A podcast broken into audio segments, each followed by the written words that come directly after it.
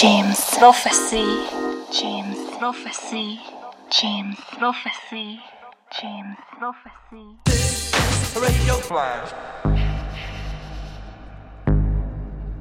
Salut à tous, c'est James du Flash Crew pour la Flash Radio. On est ensemble pour une heure sur le canal James Prophecy. Aujourd'hui, un petit set euh, Deep Space Techno. euh, voilà, on va démarrer tranquillou avec un Conforce, puis euh, on va voyager. On se retrouve dans une heure. hein. Bonne écoute à toutes et à tous.